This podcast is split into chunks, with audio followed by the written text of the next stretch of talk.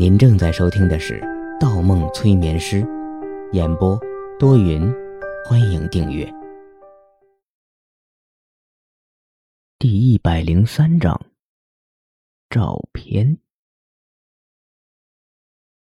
矮胖子挠挠肩膀，笑了：“嘿，我跑这条线十多年了，线上哪个站点不熟？这话问的，看你穿的像个医生。”口气怎么像起警察来？方墨耸耸肩膀一愣，原来是个老司机，坦然一笑：“我来找人的，找个朋友。”朋友。虽然和药宝山接触不多，但药宝山的一举一动显然烙印在了方墨的脑子里，称呼一句朋友倒挺合适。一个陌生不友好的朋友。哦，就快到了，找人好找，那里剩不下几户人家了。不过你，矮胖子指指不远处，忽又瞧了眼后视镜里的方木。你找什么人呢？下这么大的雨，真是闲的。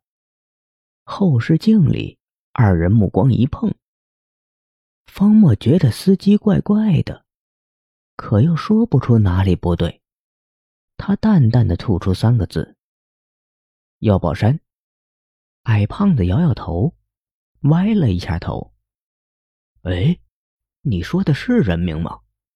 可你也真是有意思，去张家村不找姓张的，找什么姓药的？这样的老村子没有外姓人的，嫁来的也都改姓了，没有外姓人。”心里一块石头落下，方墨松了一口气。他来只是图个安心，没有最好。公交车停在村口的路边正如矮胖子所说，放眼望去，村子南面地势明显比北面矮很多，大部分房屋浸泡在雨水里，只有北面高地还有一排规整的建筑。方墨打着雨伞，刚进村口便停下了脚步。雨帘另一边，村口的一栋房屋前有个黑影动了一下，是个坐在门檐前的佝偻老人，身子完全倚在木门上，腿搭在门前的石阶上。老人左眼盖在眼皮下，完全看不到神色。而右眼眼珠像只金鱼眼一样向外突出，露着大片的眼白，瞳孔偏在眼角的一侧。老人一直斜对着方墨。方墨点点头，用手在老人面前来回摆摆。老人动了一下身子，咳了几声：“ 年轻人，我看得见。”方墨收了手，一笑：“嘿，大爷，外面雨大，您回屋吧，别着凉。”老人说：“我在村口做了几十年，早习惯了。年轻人，你不是本村人，来这里做什么？”方墨朝村里望了几眼：“我来打听一个人。”老人鼻子喘了几声，转过头，目光正对方墨。但方墨知道，外眼老人此时此刻看的方向应该是村外。老人又说：“你打听的人不在这里，回去吧。”方墨皱起眉头：“大爷怎么知道我要打听谁？难道大爷认识？”老人慢悠悠地说：“村里剩下的都是我这种等死的老人。”只有我们留下来守着村子，外出的、不回来的，已经不是村里的人了，你打听不到的。方墨沉默了一会儿，忽问：“大爷，听说过一个叫药宝山的人吗？”老人慢慢摇摇头，半晌才回道：“哎，年轻人，这里是张家村。”是啊，这里是张家村，怎么会有他姓的人呢？方墨微笑着点点头，撑起雨伞，转身离开。对于这个答案，他很满意。原来一切都只是错觉。这个时候，门后忽传来一声门响。方墨脚步一顿，侧过头，余光中那个歪眼老人不见了。平房的木门紧闭着，石阶前林立着雨帘，好像木门不曾打开过，那里也根本不曾坐过一个老人。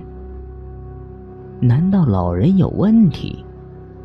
心里划过一道思绪，方墨转身大步返回。木门锁住了，里面挂着门栓。他用伞把顺着门缝一挂，勾落了门栓，打开门。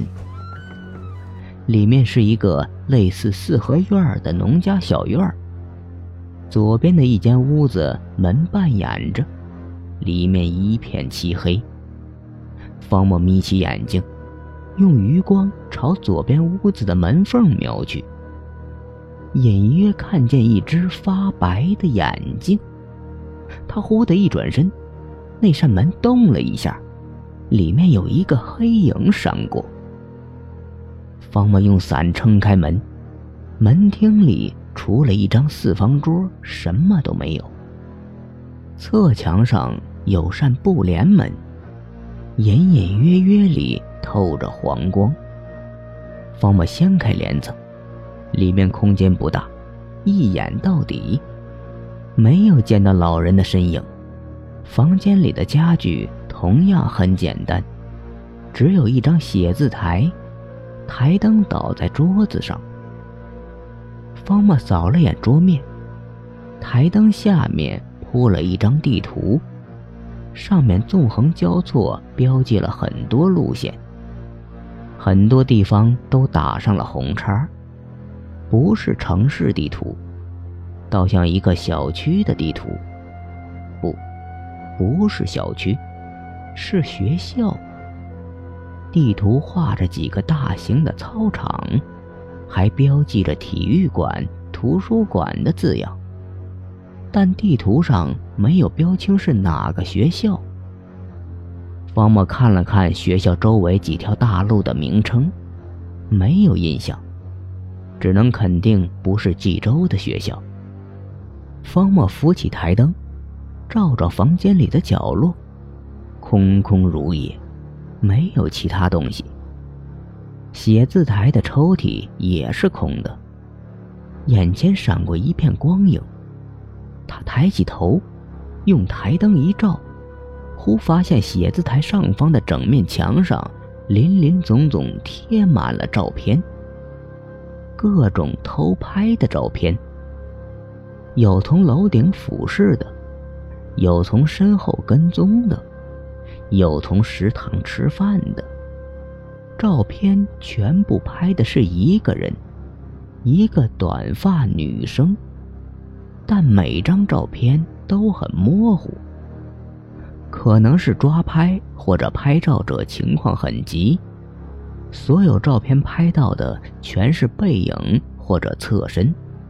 没有一张能看清楚那女生的面部，但每一张照片上女生的头部都用红笔圈了出来。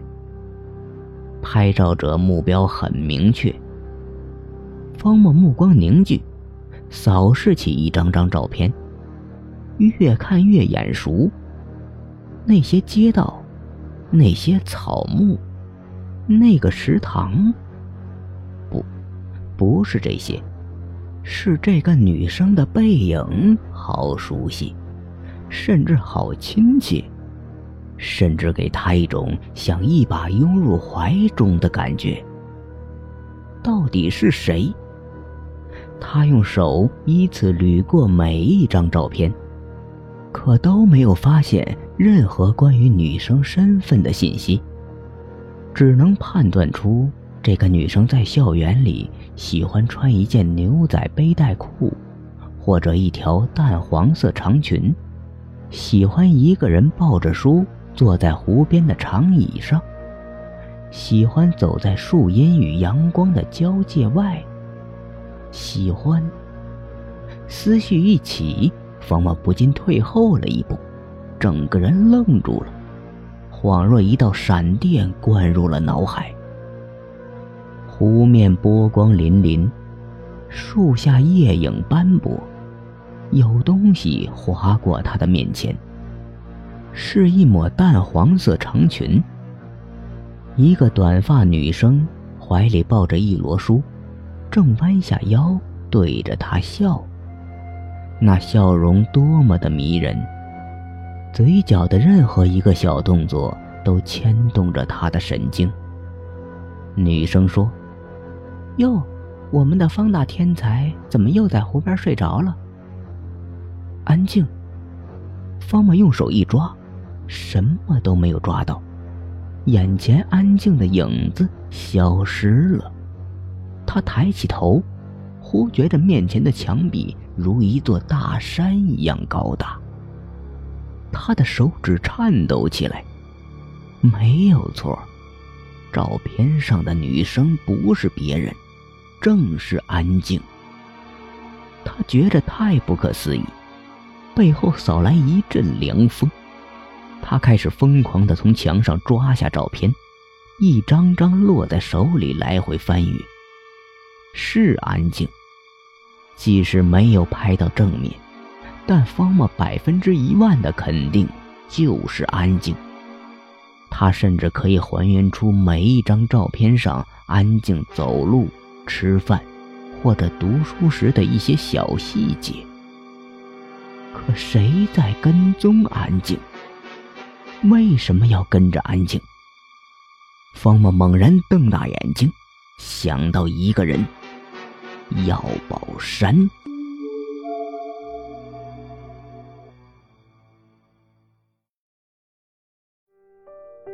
本集播放完毕，喜欢请投月票。精彩继续。